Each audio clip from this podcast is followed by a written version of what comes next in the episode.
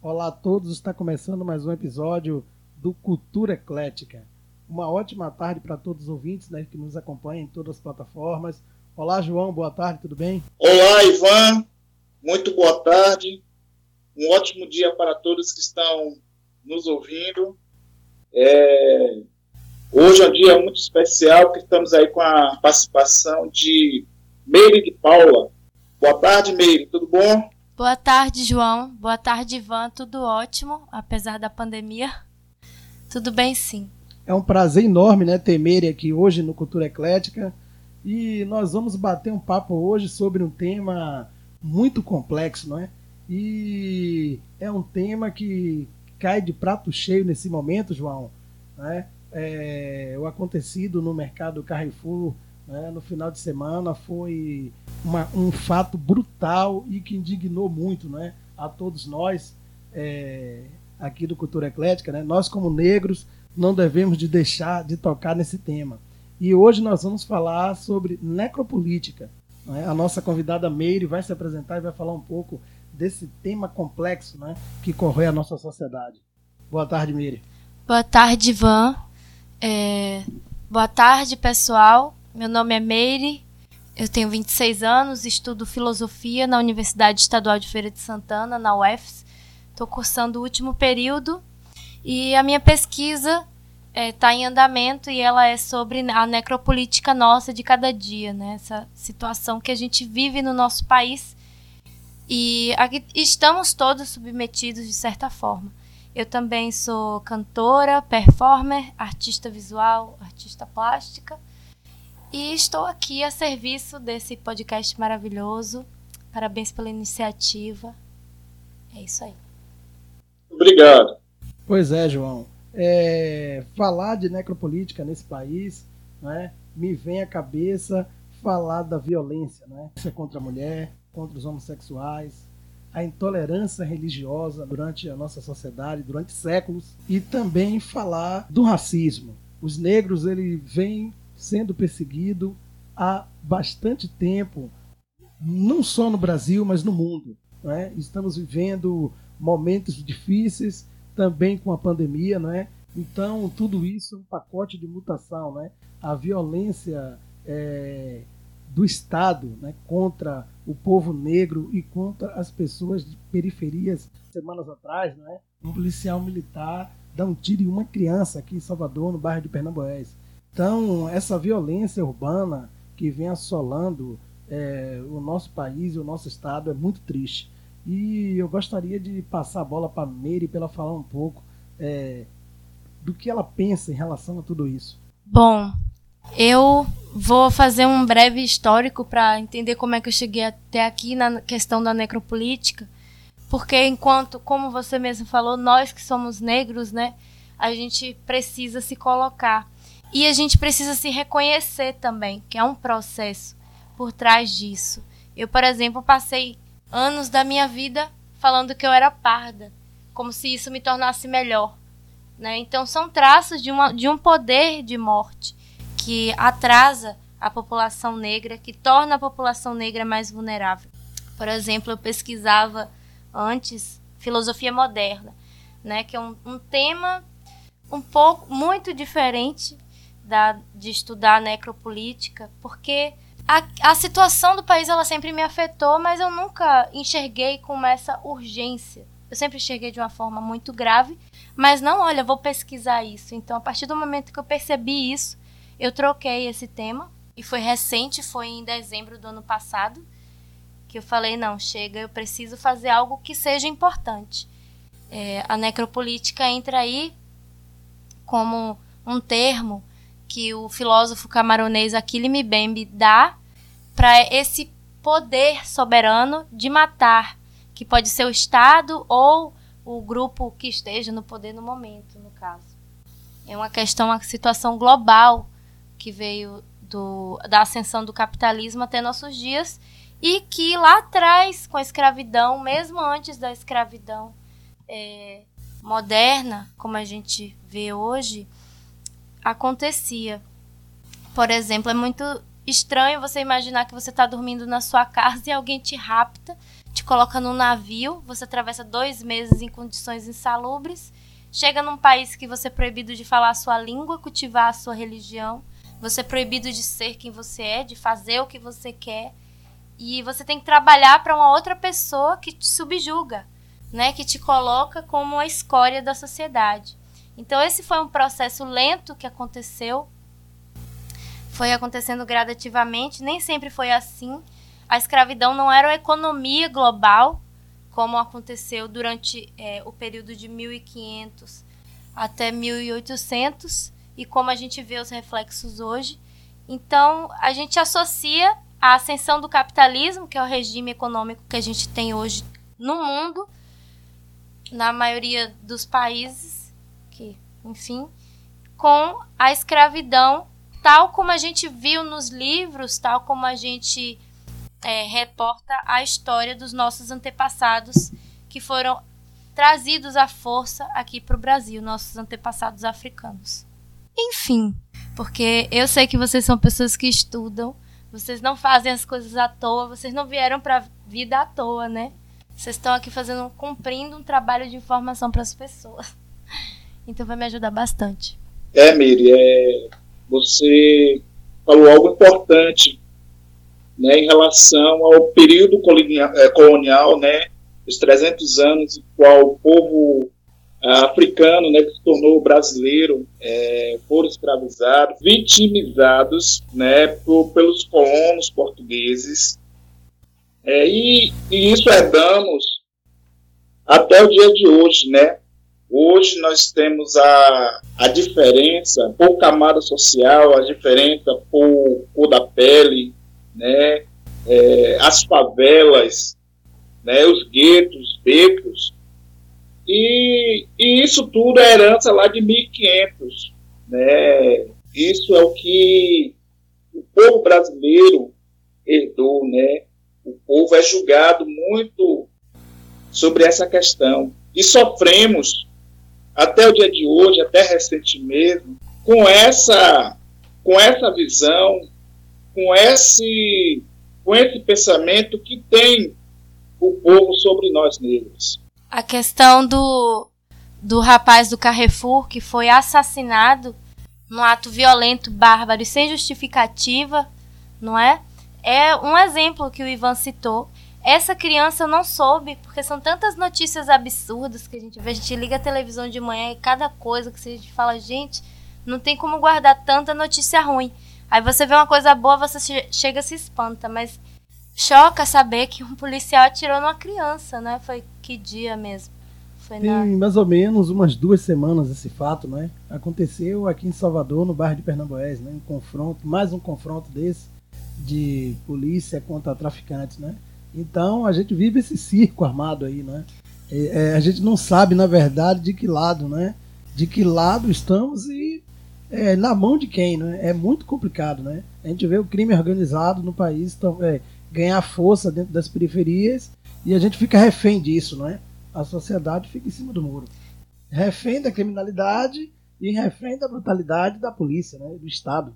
Sendo que é um ciclo. O próprio policial é negro, é periférico, não é? Porque a realidade brasileira da polícia militar, pelo menos a polícia militar da Bahia, ela é assim.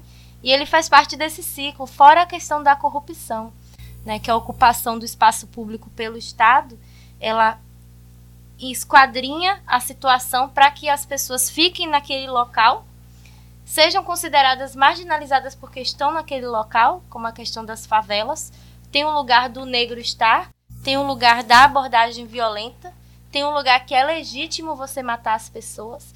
Quando a gente fala necropolítica, só para dar uma clareada no conceito, é necro política. São duas palavras que se juntam para falar do poder de morte, necro de morte, política de política mesmo. A política de morte que tá aí, não tem para onde correr. Quando a gente fala assim, olha, tudo é política, realmente, tudo é política. Mas de que tipo de política estamos falando? A gente veio conversando e o ônibus, tinha uma fila de pessoas no ônibus. Né? É bom a gente tratar de exemplos práticos. A didática é importante, porque às vezes a gente não se vê nesse processo de alimentação desse circo que o Ivan falou, desse ciclo vicioso de você estar tá dentro de uma sociedade que vive em torno de da morte das pessoas para que ela se sustente da forma como ela está. As pessoas mais ricas do mundo, elas continuam sendo as mais ricas do mundo. As pessoas mais pobres do mundo nem sempre deixam de ser as pessoas mais pobres do mundo. Porque é importante que hajam esses corpos matáveis. É importante que hajam lugares é, em que as pessoas morram e que o Estado fale tudo bem. Ela pode morrer porque ela estava na favela, mas se ela estivesse no bairro, se ela fosse de uma pele mais clara, né, como é o caso da racialização da vida, em que você divide as pessoas pela cor da pele, pela origem, como acontece em outros países do mundo, isso fica mais explícito de como a necropolítica é bem organizada. Parece que a gente está num caos o tempo todo. Parece que o mundo está de cabeça para baixo. Não tá. É interessante para as pessoas poderosas, eu digo, pessoas poderosas são pessoas que eu não alcanço, né? Por exemplo, eu não sei o que é, é usar um vaso sanitário de ouro branco. Eu acho que ninguém que esteja me ouvindo agora saiba o que é isso. Quem sabe alguém que sabe o que é isso, né? Ouça e toque o coração dela, que isso é uma responsabilidade.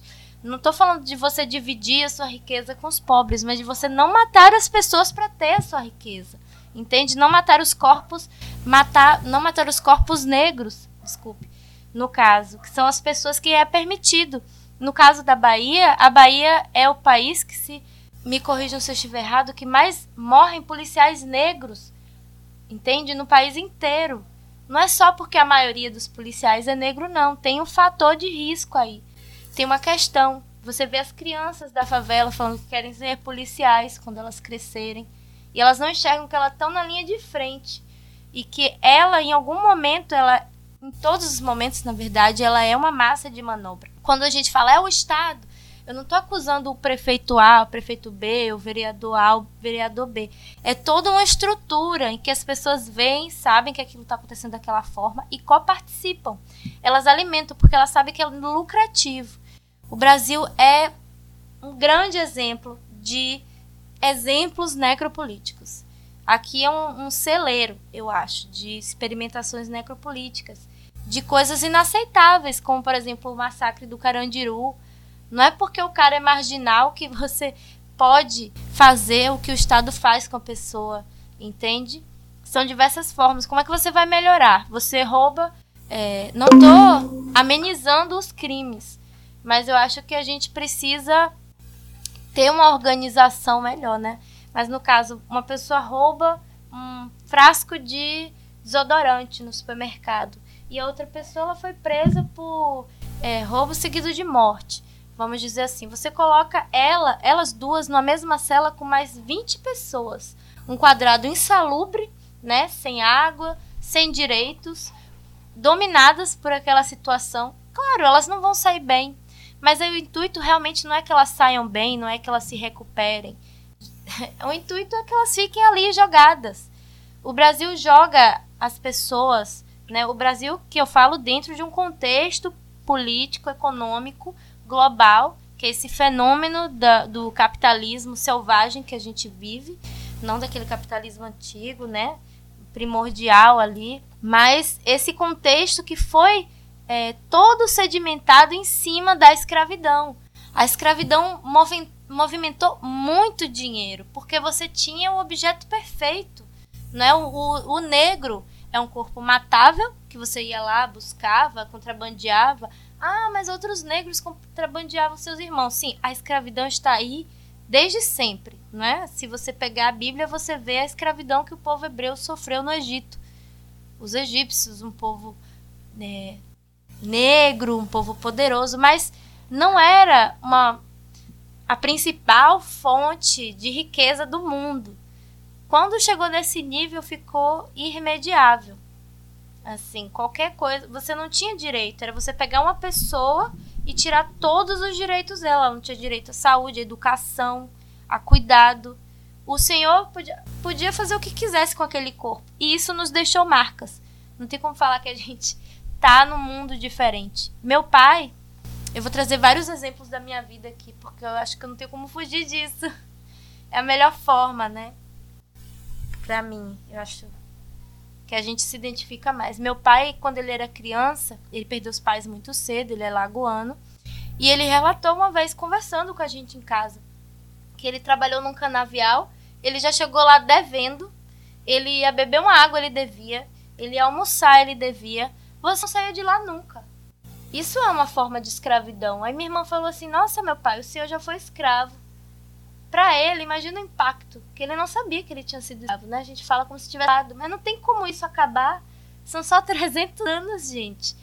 Quantas são poucas gerações, né? Você sair disso. Não é só uma questão econômica, não é só uma questão de mimimi. É uma política de morte instaurada para isso. Existem os corpos matáveis, sim. Existem aquelas pessoas que é lucrativo, sim. A gente fala do Holocausto, mas o que aconteceu na escravidão tá aí até hoje. Na Alemanha você não pode ficar falando por aí o nome de Hitler à toa, não. Aqui você pode, você pode esconder o corpo. O, o Carrefour é reincidente, você pode esconder o corpo de uma pessoa que morreu, um funcionário que morreu com guarda-sol e continuar com a loja aberta. Como é que um gerente, um dono se permite isso, sabe, de uma loja? É, percebemos isso até mesmo nas abordagens, né? É, a polícia chega numa comunidade, numa favela, já chega já de forma truculenta, xingando, batendo, agredindo, jogando o suspeito, vamos dizer assim, o suspeito no chão, algemando.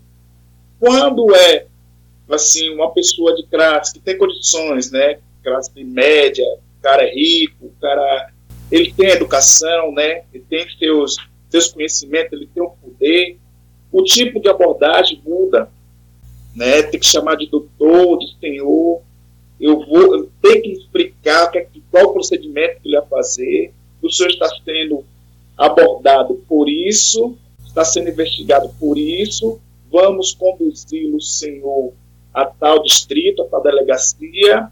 Então, sempre tratando com respeito, mas com os negros já chega já dando porrada. E se por acaso o negro se sentir ameaçado e correr, é aí que eles usam a arma que tem, arma de fogo, e disparam. E aí faz vítimas. É, porque sai atirando aleatoriamente, atinge uma criança que está brincando, atinge uma senhora que está tentada, atinge qualquer um que estiver na frente. Então a gente vê isso claramente nos guetos e nas favelas nas comunidades. Depois, a mídia tenta disfarçar essa situação, dizendo que a polícia não agiu com força, e sim foi reprimir o, o cara que estava ali vendendo droga, ou então o carinha que estava com droga na mão. Nós, como negros, falando né, em relação a tudo isso, é triste, é lamentável, né? Você vê o fato dessa violência ser plantada, né? Pelo que eu entendi bem da fala de Meire, isso é plantado. É né? uma coisa que é como se fosse planejado pelo Estado. Né? É planejado é, mesmo. Para poder massificar mesmo, né? massacrar, na verdade, o povo negro. Isso é muito triste, João. Ainda percorremos a contra a escravidão. Né? A gente vive dentro da sociedade ainda lutando para provar e se aceitar que nós existimos. Né? Nós estava conversando sobre isso no final de semana, que nós somos tratados dentro da sociedade brasileira como bichos. É, você falou uma coisa, foi sensacional, assim. Você disse que isso já está enraizado e que realmente está plantado. Parece teoria da conspiração, né? Ai meu Deus, como assim? Você acha que o prefeito senta na mesa? Não estou acusando o prefeito, viu, gente? Um exemplo é, geral. Você acha que o prefeito senta na mesa para falar: olha, esse povo tem que morrer? Não. Mas a partir do momento que você reduz uma frota de ônibus em plena pandemia, que você obriga as pessoas a se apinharem no ônibus, você está fazendo a mesma coisa, você só não está dizendo que você está matando elas. Mas não é igual? Porque quem pega o transporte público é o povo. Pois é. Negro, né? O doutor não pega o ônibus, não. Pelo contrário, ele tem orgulho de dizer que ele pega metrô fora do país. E fora do país, a classe média pega metrô, porque ela sabe que ela precisa, ela é obrigada a pegar metrô. Não tem nenhuma glória em pegar um metrô. Deveria ser uma coisa normal, inclusive, se eles tivessem um pouquinho mais de consciência, né? Tem uma pesquisadora, eu vou mais fundo, eu vou geneticamente. Tem uma pesquisadora francesa, uma mulher, é, não lembro o nome dela, mas o Google nos fortalece nessa hora, que é o seguinte: ela concluiu da pesquisa dela que a cada até quatro gerações um trauma passa para uma pessoa. Ela pegou ratinhos, sempre sobra, né?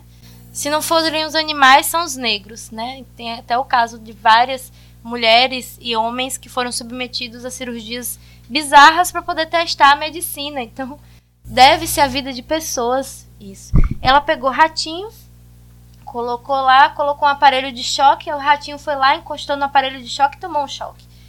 Teve aquele trauma, né? O coração é, acelerou, o, os neurônios reagiram de alguma forma diferente. Beleza. A quarta geração, depois daquele ratinho, o neto, tataraneto, o tataraneto, tataratataraneto daquele ratinho, ele passou perto do lugar do choque. Ele não chegou a tomar o choque e ele teve taquicardia. Ela concluiu após esses experimentos que passa pelo DNA os seus traumas. Então, o povo negro ele é um povo carregado de trauma, sim. Você tem que ter apoio emocional para lidar com o fato de que a sua família não tem origem. Não é muito fácil você encontrar alguém que saiba, uma pessoa branca, é, que saiba a, sua origem, não todas, mas muitas sabem. Ah, meu nome não sei que lá de Albuquerque, vem não sei da onde. A gente não, a gente tem que. A gente pena por isso, a gente não sabe como foi, mas sabe que foi de uma forma brutal. Não vieram escravos para cá, vieram pessoas escravizadas. Vieram reis, vieram rainhas, vieram pessoas de alto poder religioso, de muito conhecimento, vieram líderes, vieram matriarcas, e aqui elas foram escravizadas, diferente do europeu que veio para cá, os segregados, né? Não eram todos os que eram legaisinhos não, eram mendigo, mendigo não, que agora, mas na época era o mendigo, né? A pessoa em situação de rua daquela época, era o delinquente, manda para o Brasil. Brasil era lugar de escória, Brasil não era um lugar que os europeus queriam viver. Eles iam aqui para explorar e mandavam o que tinha de pior. Essas pessoas transformaram a sociedade do jeito que ela é.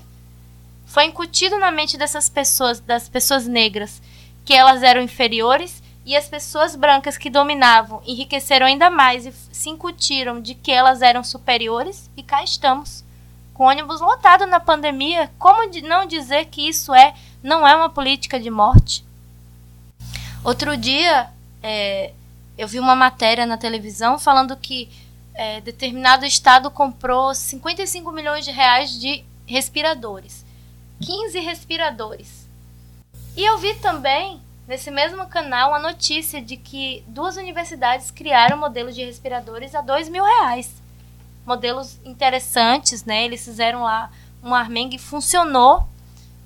Né? Eles criaram algo mais barato com a mesma funcionalidade, mas o que foi comprado foi aquele de 55 milhões de reais, que deve ser muito bom também, mas e aí para comprar 15? Sabe? São muitas questões. A gente pode passar o dia todo aqui falando de exemplos de necropolítica. Um que eu gosto muito, e ele aí já parte para uma ideia da psiquiatria, é um episódio da psiquiatria brasileira, um episódio muito triste que poucas pessoas conhecem. É o Holocausto brasileiro que aconteceu. A gente tem um Holocausto, a gente é chique, não é só a Alemanha não. Né? Só, a, o Brasil também tem seu Holocausto, que foi no Hospital Colônia de Barbacena. Uma tragédia em que 60 mil pessoas morreram dentro de um hospital psiquiátrico, sendo que 70% delas eram negras 70% delas não tinham nenhum diagnóstico de doença mental. 70% delas eram consideradas marginais. Elas não faziam exame, elas simplesmente eram jogadas lá. Esse hospital durou 80 anos. E teve, tiveram denúncias e mais denúncias. E durou 80 anos de morte mesmo, de produção, a ponto de ter um hospital, o, o Hospital Colônia de um lado e no cantinho, assim, juntinho, tinha o cemitério particular do hospital. Chegou um ponto que a terra não estava aguentando mais receber cadáveres cadáveres de pessoas negras. De pessoas que não tinham problema mental, mas foram largadas ali para morrer. Teve gente que entrou criança e morreu velho, jogado.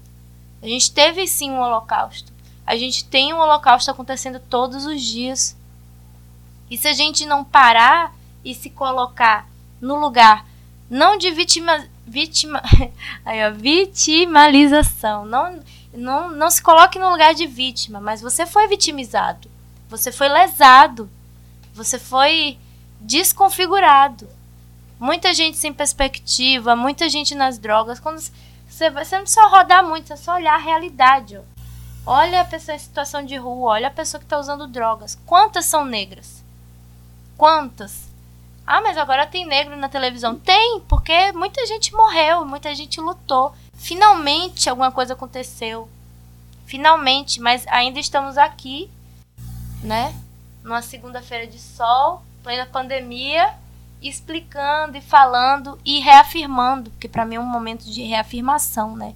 Eu estar tá aqui, lembrar que eu sou negra, que eu fui produzida nesse processo né? Sei lá, de repente eu sou da linhagem de uma rainha, você é da linhagem de um rei. É um outro sistema de reis e rainhas, mas são por que o branco? Por que a nossa beleza é exoticizada? Tudo isso faz parte da necropolítica. Tudo isso. Necropolítica é é o ônibus que a gente pega, a passagem cara que a gente paga, a comida, a inflação lá em cima a crise sempre existiu, a pandemia só ressaltou. Quem está morrendo nesse país? Fizeram um estudo, assim, cinco meses por aí depois da pandemia, e um retrato das vítimas da pandemia são homens negros, periféricos, na faixa dos 25 anos, 29 anos. Tem uma cor aí que predomina, e isso é muita coisa. Eu posso ser milionária, mas eu todo aeroporto que eu vou, eu posso vou ser barrada. Eu só não sou milionária, mas todo aeroporto que eu fui, eu fui revistada, inspecionada mais do que as outras pessoas. Eu tive essa experiência. Eu, eu ainda parei e pensei assim, gente, será que isso é coisa da minha cabeça? Mas não, não é coisa da sua cabeça, não. Você é marginalizado mesmo. Se você tá pegando avião, você pode estar tá transportando uma droga de repente, né? Abre tudo aí da bolsa dela. Não teve um lugar que eu não tivesse ido que as pessoas não tivessem me tratado dessa forma assim. Não é porque eu quero, né? Elas me tratam assim. E a gente, identificando que a gente está nesse processo necropolítico, a gente pode tentar vislumbrar, captar outras pessoas, espalhar nossa mensagem. É assim, eu sou. Eu tenho, tenho um curso na área de, de, de vigilante, não estou atuando no momento, mas assim, nas, nas escolas de, de, de formação, me ensina o seguinte, que para o homem da segurança, qualquer pessoa é suspeito. Só que esse qualquer pessoa não é qualquer pessoa, está direcionado a um grupo, está direcionado a um tipo de pessoa, a um tipo de comportamento. Porque assim, quando trabalhava em alguns estabelecimentos como supermercado, concessionária, é, bares, poderia entrar branco, ele poderia estar nu, ninguém ia questionar nada, ninguém ia falar nada. Agora, quando entrava um negro para consumir, ou então para usar os serviços daquele lugar, todos os olhos estavam atentos para ele.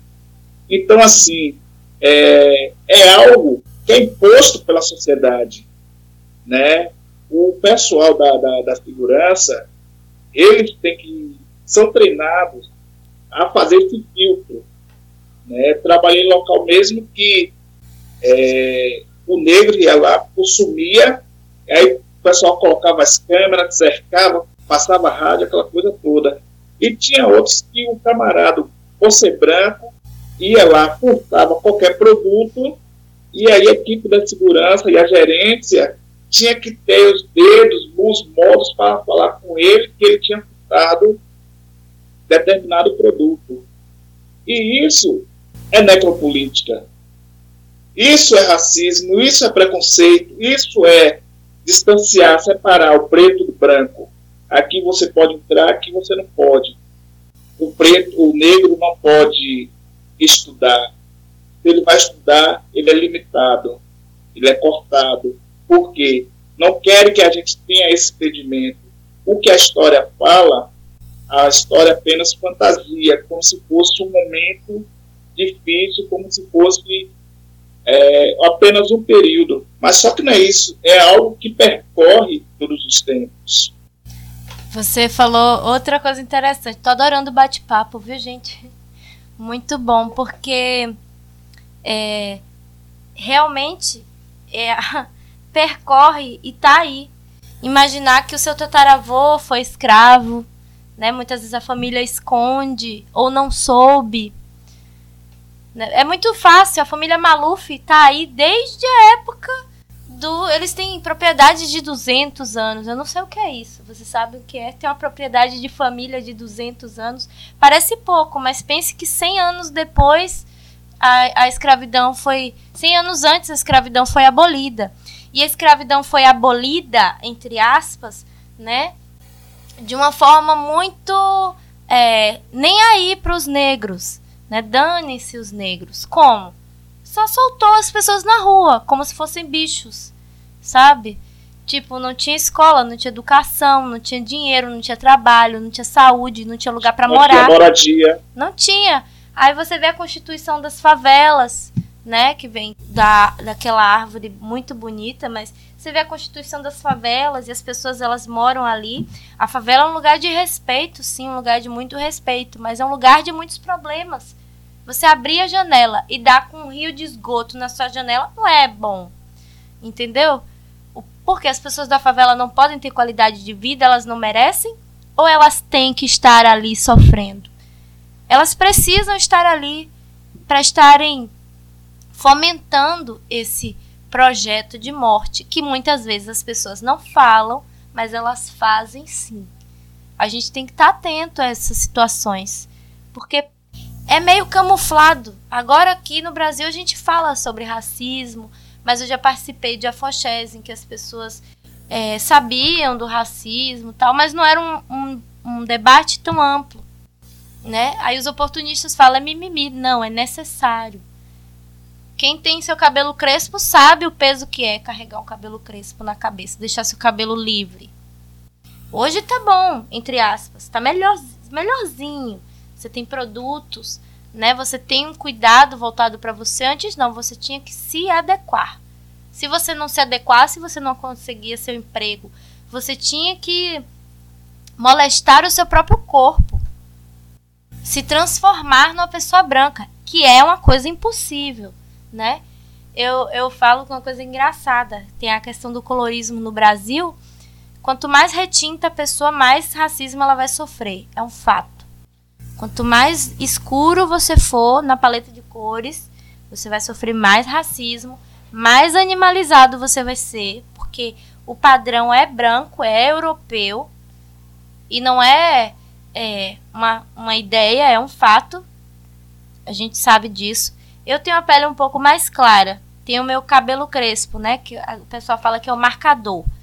Mas quando, quando eu tô com a pessoa mais retinta, algumas vezes ela fala pra mim: Não, você não é negra. Você não é tão negra. E às vezes, quando eu tô com a pessoa branca, ela sabe muito bem que eu não sou branca.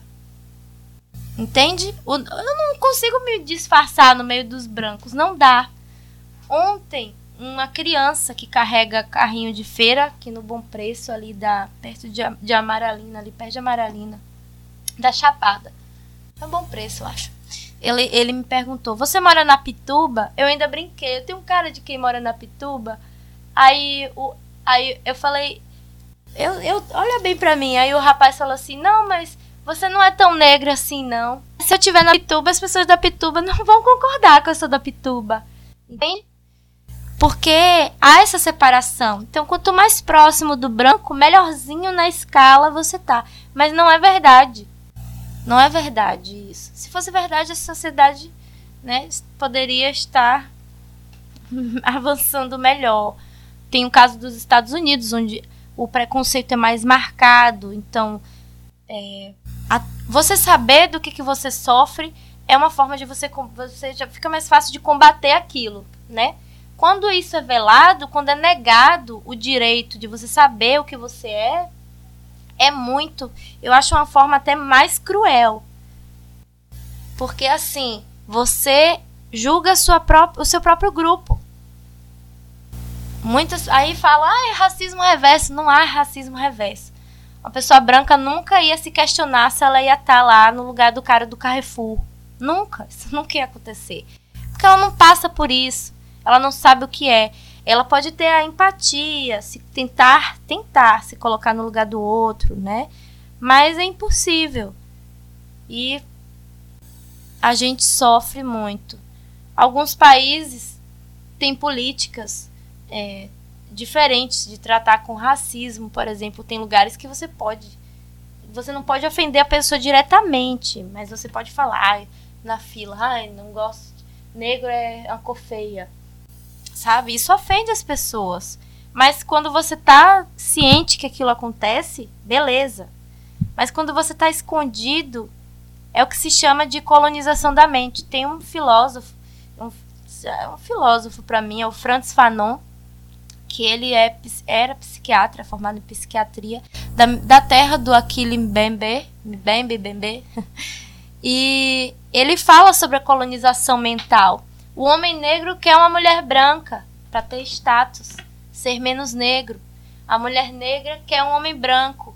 Mas o homem branco não vai assumir ela do mesmo jeito. Claro que isso não é uma regra, tá? Mas isso é uma regra. Não é uma regra, mas é uma regra quero dizer com isso, pra, só para ficar mais tranquilo, é que assim, na maioria dos casos vai acontecer assim. Hoje se fala da solidão da mulher negra, mas antigamente não, a mulher negra era só para diversões sexuais, para amamentar seu filho, para limpar sua casa. Ver um negro no poder, meu Deus, só a música do Adão Negro, né? Antes, pior ainda. Então você vem, quando você vem de um histórico, um histórico assim, de colonização mental, que você não sabe o que você é, você não sabe a sua linhagem, você não tem perspectiva de vida, você cresce num local que você abre a janela, tem o um esgoto, você quer que a pessoa vire o quê? Ah, mas tem gente que fica boa. É, tem gente que consegue. Eu não sei, que, eu não sei qual é a chavinha que gira na cabeça dela para ela conseguir. Mas não é todo mundo, não. Não tem como. Você vai na barra, tá tudo limpinho no chão tudo lindo, maravilhoso. Tem locais aqui em Salvador que não tem rede de esgoto para todo mundo. Isso é um crime. A gente sabe que isso propicia doenças. E aí as pessoas. Aconteceu a eleição. Tanta gente na rua entregando santinho, mas elas não estavam ali para babar ovo do político, não. Uma ou duas. Elas estavam ali para ganhar 50 reais para entregar o santinho, entendeu? É uma forma de subemprego, praticamente, porque ela fica esperando a migalha cair. E os candidatos precisavam daquilo, né? Mesmo que ele, ele não tenha a consciência de, olha, estou matando pessoas. Mas ele participa de todo um processo. É, a gente chega no Brasil e fala assim: é, rouba, mas faz. Faz o quê? Nos mata. É realmente uma, uma tragédia, né? Mas. É, reiterando sempre que eu acho muito importante falar disso, que quando a gente toma consciência do nosso lugar, a gente não pode dar para trás na luta. A gente tem que se unir, a gente tem que trocar ideia, a gente tem que empoderar as crianças. E aí vai. E é uma tragédia é, a gente vê que tudo isso começa em casa, né? É, pegando um gancho novamente de mais uma fala sua, quando você fala que a criança pergunta em que bairro você mora, isso é o que ele ouve em casa, né? Isso é o que se conversa dentro das famílias, né? De, de algumas famílias. Principalmente a questão do tom da pele, né? De cor. É, se você é branco, você mora bem. Se você é negro, você mora mal. Então há uma separação muito grande dentro da nossa sociedade ainda. E isso é triste, porque às vezes o povo negro ainda não acordou em relação a isso. Mesmo ainda não acordou em relação a isso e muita gente vive nesse oba-oba, né? Vive, vive achando que, que às vezes você falou da questão da política, né? de não, por não entender esse cara rouba mas faz. Tem a mesma política de governo. É, vivemos um ano de eleição em plena pandemia, as pessoas continuam ainda é, achando que nada está acontecendo e a gente vem se dentando conversando sobre isso hoje. É, o Réveillon de Salvador vai acontecer, né? em alguns bairros com queima de fogos e foi confirmado que vai ser no Forte de São Marcelo, né? Um show e tudo. Uau! Só não vai que ter, chique. não vai ter público, mas vai ser. Isso o interesse de quê? De que é o interesse de fazer isso? O interesse disso aí é dos órgãos públicos, né? Eles vão estar lucrando com isso. Tudo isso, Miri, é, eu sempre falo nisso, já estou até chato falando sobre isso, é a educação, né? Um país que não tem educação nunca vai acordar para a necropolítica e para os problemas sociais, né? Porque o que a herança mesmo que nós temos é a ignorância, né? A ignorância percorre toda a nossa sociedade e eu digo em todas as camadas, em todas as esferas. Quando eu estou falando da ignorância, da educação, eu não estou falando da questão do povo negro. Eu estou falando questão de toda uma sociedade, né? Porque às vezes tem muita gente que tem poder, né? Tem, é, é, tem formação, mora bem, tem aquela coisa toda, mas ela não tem realmente um caminho, o princípio da educação. Porque nem sempre você tem o poder, você tem a formação, mas você não tem esse princípio. Porque quando você tem, você não atinge dessa forma. Você jamais ia agir dessa forma e você ia vir com essa cultura de violência, de, de, de racismo contra um ser humano. Porque quando adquire esse patamar de educação, você vai olhar para esse outro semelhante de outra forma. Não querer olhar para ele de forma superior e você achar que você é superior e ele é inferior. Então, essa questão mesmo da cultura que nós temos nesse país, de ter uma política de não levar isso para dentro das escolas. Né? Sim, verdade. Eu, é, não é mesmo, eu não. Eu lembro muito que só é lembrado ali naquele clichê do dia 20, que as escolas querem fazer um trabalho voltado para. Quando faz, negra, né? Como se o negro no Brasil só fosse importante no dia 20 de novembro. É a única data que a sociedade clichê lembra da gente. Eu acho isso muito ridículo. Então, isso não vem sendo pregado e massificado dentro das nossas casas e dentro das escolas. Né? Então, o caminho da educação pode mudar um pouquinho isso, mas sem isso aí, amigo, eu acho muito difícil. Eu acho que vamos viver essa batalha eternamente contra tudo isso. Eu concordo com você, Ivan. Concordo plenamente. Educação é a mudança, né? Porque é a tomada de consciência e saber ter a atitude correta diante da vida. É, a educação é, por exemplo, é o que torna o ciclo vicioso mesmo. Uma família sem educação muitas vezes não consegue dar educação ao filho, porque ela não tem acesso. É um pouco complicado você ficar ali cuidando da criança se você tem que acordar às 5 horas da manhã para pegar um ônibus para estar 7, servir no patrão e voltar. É que, você, que horas você olha os seus filhos quando você tem que sair para olhar o filho dos outros?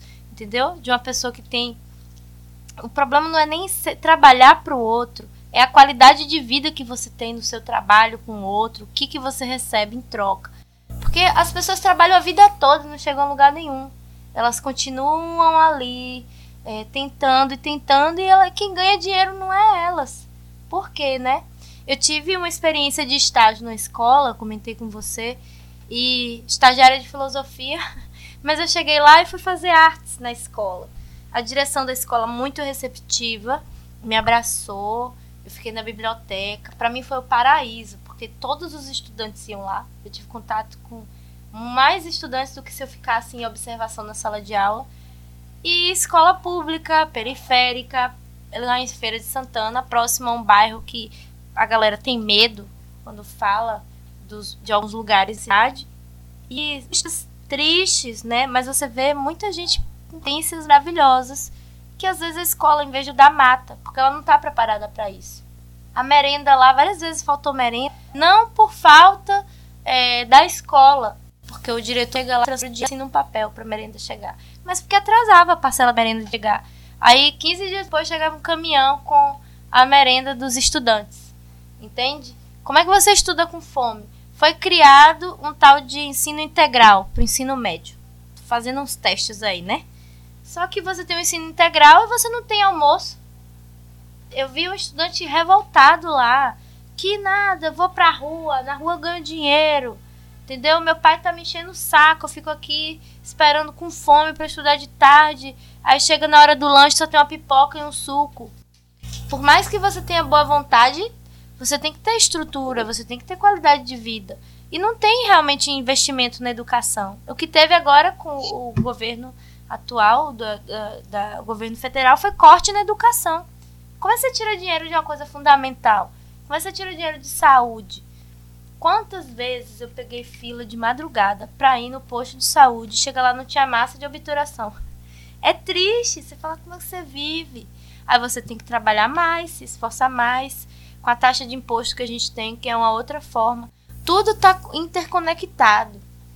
Ah, Mary, você não vai mudar o mundo. Mas eu acho assim que se a gente se organizar melhor, a gente vive melhor. Tantos países que as pessoas vivem melhor, não é? As pessoas têm qualidade de vida, que as pessoas comem bem, que a taxa de desnutrição é mais baixa. Por que o Brasil não pode ser exemplo, já que a gente tem tanta riqueza? Que aqui é rico, viu? Meu irmão, o Brasil é um país de fazer orgulho a qualquer nascido no planeta Terra. Só que ao mesmo tempo que você observa riqueza hídrica, né, muita água, tem pedras preciosas, tem petróleo, que inclusive foi vendido, né, tá privatizando tudo. Porque para que empresa pública? O nióbio mesmo. Né? Tem nióbio, tem, tem metais, tem vento para você pegar energia eólica, mas não, tem uma empresa privada lá no Amapá que não cumpriu a parte dela, tá um, um bololô, chove não molha, não resolve nada, explodindo geradores. Eu vi um vídeo ontem de geradores da, dos transformadores da rua, dos postes explodindo e teve chuva lá. Imagina para você tá num estado que tá vai fazer um mês sem, sem energia elétrica, a eleição foi cancelada. A empresa privada não vai ser totalmente responsabilizada, até onde eu acompanhei as notícias. O Brasil todo vai ter que ratear um erro dela, porque o, o gerador estava quebrado, né? Então, cria-se a ilusão de que o privado é melhor, de que o empresário é melhor, mas na verdade ele só está lucrando ali em cima do seu, da sua dor, em cima do seu sofrimento. Isso são exemplos próximos. Aí a gente vai para o exemplo global.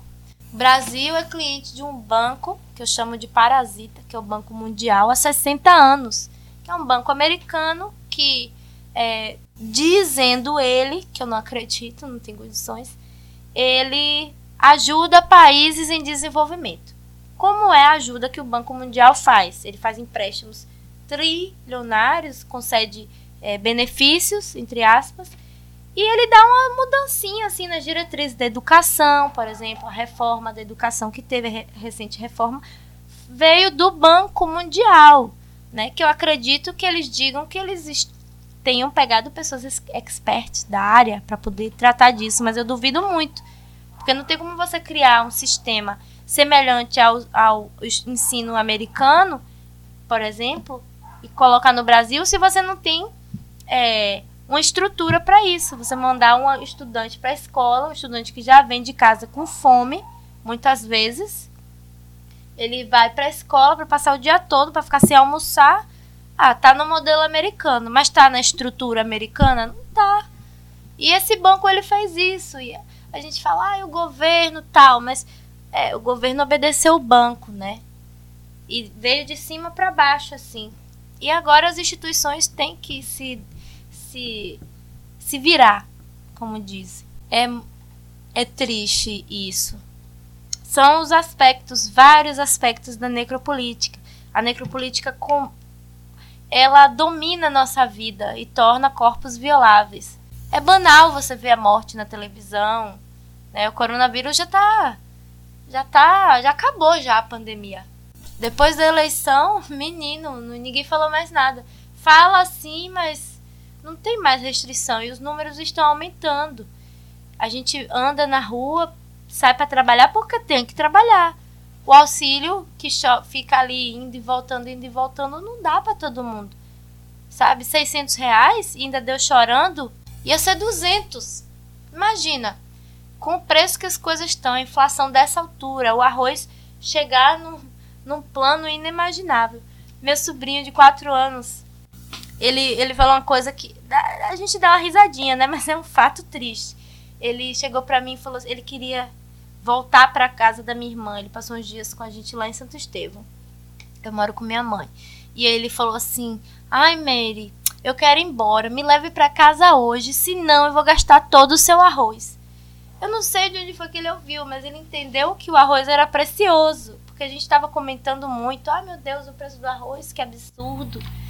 sabe? Mas tem gente que não tá nem aí. Porque tem um carro do ano, ele acha que é rico. Não é. Classe média não é rica, gente. É decadente. Rico é o dono do Banco Mundial. Os, os, os acionistas dos bancos são ricos, não é? As grandes instituições. Se for falar de teoria da conspiração, que nem todas são teorias, são fatos, a gente pega ali a família Rockefeller. Eu estava no evento da UESB, aí eu vi uns, uns stands de pesquisa da iniciação científica, parei em um que me chamou a atenção, e aí o estudante estava me explicando a influência da família Rockefeller no desenvolvimento da pesquisa científica no Brasil. Veja, não é teoria da conspiração. E ela estava me explicando que durante muitos anos, não sei se ainda continua, mas durante muitos anos, eles financiaram pesquisas científicas no Brasil e investimentos. Ah, tá precisando de quê? Ah, fez a pesquisa, identificou que tal lugar tá precisando de saneamento básico. Hum, tá precisando de saneamento básico. Manda um dinheirinho lá para o saneamento básico. Lindo, maravilhoso, né? Mas isso não é desinteressado. Ninguém é, é tipo assim, cavalo dado não se olha os dentes. Olha sim, a gente olha o dente. Aceita o cavalo, mas a gente olha o dente. Porque o intuito, a conclusão da pesquisa dessa menina que eu vi lá na UESB, o intuito deles era fazer uma rede biológica no tão sonhado país das oportunidades, que é os Estados Unidos da América. Né? Nós também somos americanos, mas eles são mais poderosos assim. Então, temos o Banco Mundial, temos os Rockefeller, que na verdade os Rockefeller são um braço de uma organização gigantesca. Aí você vai no Google, você coloca essas coisas, aparece um monte de teoria da conspiração, como se fosse uma bobagem. Mas é a sociedade que a gente vive. As pessoas não precisam dizer que elas vão te matar. Elas podem te ajudar ali no processo, né? Mas ela precisa de mão de obra. Quanta gente classe média, que nem é rico, viu? Classe média, falando, ai meu, agora a gente não consegue mais encontrar uma empregada para fazer uma faxina 50 reais. Gente, fala a verdade, 50 reais tu compra o que no supermercado? Pra você fazer uma faxina. Sabe? É um, é um ciclo. Ah, meu filho, a gente é pobre. A gente não vai sair dessa vida, não. É um ciclo. Aí a pessoa que tá lá em cima, ah, não, mas eu tô dando emprego para você, eu tô te ajudando. Emprego não é ajuda, gente. Ajuda é qualidade de vida, é escola, educação, saúde, comida boa na mesa, sem agrotóxicos, é parar de desmatar, é ter ar puro, limpo. Isso é coisa, isso é ajudar, entendeu? Agora, o claro que o empresário vai ter que te dar emprego, porque ele não vai varrer o chão da loja dele. Ele não vai ficar atendendo a multinacional dele, ele tem mais o que fazer, ele tem que administrar a empresa, né? Tempo é dinheiro. Ele coloca outras pessoas para fazer. Aí morreu o funcionário. Ah, tá bom, paga ali, tá bom, bota outro. E ai de você que não faça, porque tem outro, tem uma fila enorme ali do lado de fora esperando para ficar no seu lugar. E você vai nesse ciclo, indo e voltando. E como Ivan falou, sem educação não há solução, né? Porque você aprende isso na vida, você aprende isso na escola, você leva isso para os seus filhos e os seus filhos vão passar para o filho deles. E aqui estamos nós. Tomar outra é, infelizmente, infelizmente é, Meire mais Ivan, é uma, é uma dura realidade. Só que quando chegamos na sala de aula, nós, enquanto alunos, temos que é, não concordar com tudo aquilo que nós estamos ouvindo, estamos aprendendo. Nós temos que investigar com outras fontes o que realmente aconteceu, quais são as no nossas origens e o qual é a nossa finalidade. O, o negro, as funções do negro só é para servir. Você citou aí o exemplo do, da pessoa que trabalhou no, na, na eleição para ganhar 50 reais, mas temos aí um carnaval que é um grande, assim, o carnaval de Salvador, principalmente o carnaval da Bahia, né, é um dos maiores do mundo, né, onde que é, a pequena maioria leva a maior fatia do bolo, enquanto que a maioria que são o pessoal da, da, das comunidades, pessoal negro, tem que trabalhar comprar sua licença para vender bebidas, colocar suas, suas crianças para estar junto trabalhando, fazer reciclagem ali no meio do catar latinhas, recebendo empurrão, recebendo empurrão, caindo no meio da lama, é, fazendo serviço de segurança para receber 70, 80 reais à noite. E assim ela vai para manter o quê? O orgulho, o ego de gente grande, gente poderosa que pode estar pagando 2 mil, 3 mil reais por dia no camarote, pagando 100 reais uma dose de uísque. Né? E temos também, assim, o Brasil é um dos maiores exportadores de alimento, arroz, carne, frango, ovos, exporta tudo. Ah, o que é que eu quero dizer com isso?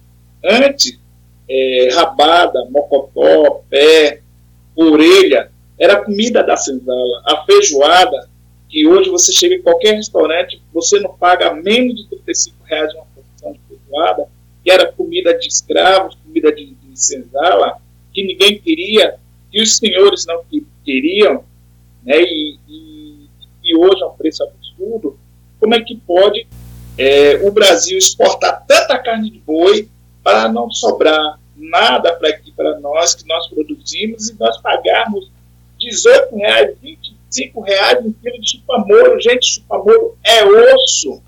Pois é. E ainda você está dizendo que tá, você está levando um artigo de luxo para sua casa. Porque antes ninguém queria o osso, porque o filé, a picanha, ninguém vai ter condições e isso vai tudo para fora, pô. E hoje você tem que comprar o, o, o osso de caríssimo para você ter o suprimento para sua família. Ou então você ter uma dieta à base de embutidos, enlatados, mortadela, é, salsicha, comprar Ovo de hormônio. para você. É hormônio. E o famoso miojo, que custa centavos e você está degradando a sua saúde. Então, isso também é uma forma de você estar tá oprimindo sua população em troca de poder, em troca de é, benefícios para outros países. É verdade. O Brasil exporta muitas coisas e são produtos bons, de boa qualidade. Eu lembro de ter comprado algumas coisas fora, tipo laranja. Sabe aquela laranja, cor de laranja que a gente só vê em desenho? Tinha lá em qualquer buraco, qualquer feira. Feira de qualquer classe social. Eu nunca vi isso aqui. Eu só vejo em supermercado grande, em seção especial. Sabe? São pequenos detalhes. O café top do mundo brasileiro, do café do Brasil está entre os melhores cafés. A carne brasileira é uma carne muito bem vendida. E a gente está aqui, a gente está exportando nosso produto. Não é como alguns países, né, que não tem economia, a gente tem, mas a serviço de quem, não é? Os bancos dominam tudo. Não é um fato, a verdade é essa. Os produtores não estão nem aí, porque não há uma taxação não há uma taxa de valor para o Brasil, para os alimentos do Brasil. Há quem paga mais leva, né? Então, eu vi um comentário do, do nosso líder, né, do país hoje, e ele falou assim que é, uma hora na pandemia todo mundo ia pegar a doença da, do vírus. Não tem problema não, todo mundo vai pegar. Mas falar assim é fácil, né? Mas vai ter tratamento para todo mundo? Da mesma forma, não tem comida para todo mundo, não tem educação para todo mundo, sabe? As pessoas negras são as que têm mais taxas de insegurança alimentar no país. Não tem para onde correr. E o pior, e o pior de tudo é que durante a pandemia esqueceu-se o câncer, esqueceu-se a AIDS, né? Esqueceu a fome, esqueceu da comunidade carcerária, né? Sim. E muitos ali é, aglomerados, presos, é, retidos da sua liberdade por crimes que cometeram ou não, né? Porque tem gente ali que não cometeu crime ali e está ali pagando também, né? Porque Esperando às vezes a julgamento. justiça, porque a justiça é falha, né? Ela é acelerada para alguns processos Vá dever seu imposto de renda para ver o que acontece. Hum. Né? Vá. É, agora teve eleição. Né? Fique sem votar para ver o que acontece. Você não pode concorrer a um concurso público que você não votou. Porque você não justificou seu voto, você está devendo. Então, para algumas situações, ela é rápida, né, ou por algumas classes, para quem tem o poder de estar tá bancando, ela é rápida, ela é ágil, é eficiente, para outros, né, ela não funciona. E, e é o caso dos nós, de nós negros. Sim. Teve um caso de injúria racial. Vocês viram? Foi ontem, né? A moça, eu sou advogada internacional, que não sei o quê. Ela foi presa, mas ela foi liberada. Pra, pra... Eu vi Foi, ela, ela ofendeu uma, uma pessoa, tem vídeo dela cometendo esse ato. Na padaria, não foi? Isso. Na padaria. E ela foi pra prisão domiciliar. Gente, prisão domiciliar, gente, sério. Que chique. Eu não conheço tantas pessoas com prisão domiciliar quanto pessoas que têm dinheiro. Por que, que ela não pode passar a noitinha na cadeia? Sabe? Rafael Braga ficou lá um tempão por causa de um, um vinagre, foi um desodorante. Foi uma... não, ele não tinha nada. Ele foi preso. Ficou lá, ó, penando. O que aconteceu no Carandiru? 111 mortes. Obrigaram os presos que sobreviveram a limpar o espaço. Por quê? ela não pode experimentar, deve ser uma delícia, né? Porque você trabalha com isso. Em algum momento ela deve ter lidado com essa situação na advocacia. Se ela for criminalista ou se ela for de família, vara civil pelo menos, ou algo assim, ela em algum momento ela chegou nesse ponto aí. Será que ela nunca se imaginou? Ela não faz uma reflexão sobre o trabalho dela? Que, ela está fazendo? é, no direito, né, que não serve às pessoas. E uma pessoa que está ao lado da lei, né? Pois é. tá ali com num lugar de poder, não é? Ela não é nem o, o guarda, o carcereiro que cumpre a ordem e às vezes descarrega a, a sua raiva, que rola isso também. Ela tá ali no lugar de poder, de defesa ou acusação, tá ali. Formada, com título, com a cor clara. Mas é... É, em cima disso tudo aí, né, eu observo que isso é necropolítica, né? Sim. Há realmente é, uma justiça para punir o povo negro, não é isso?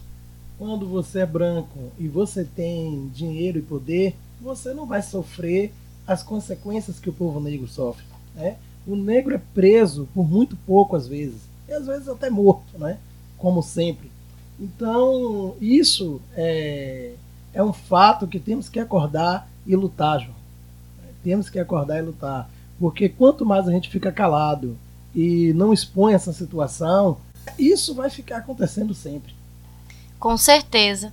Tá aqui para mim já é um momento interessante, né, de pensar que alguém vai ouvir isso.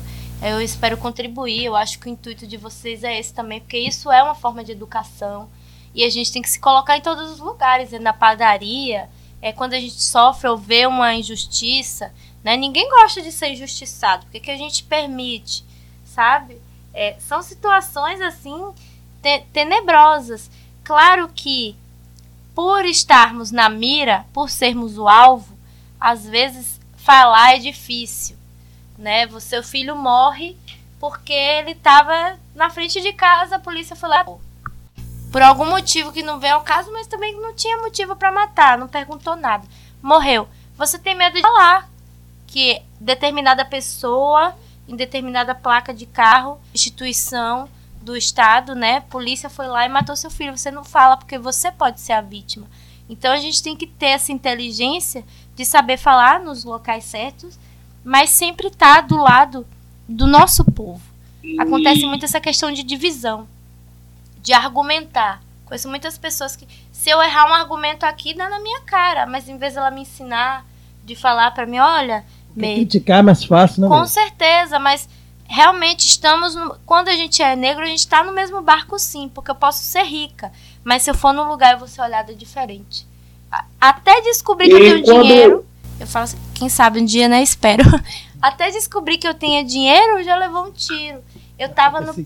no Pelourinho e aí tinha três meninos assim, eles passaram na minha frente. Eu reparei que eles passaram na minha frente.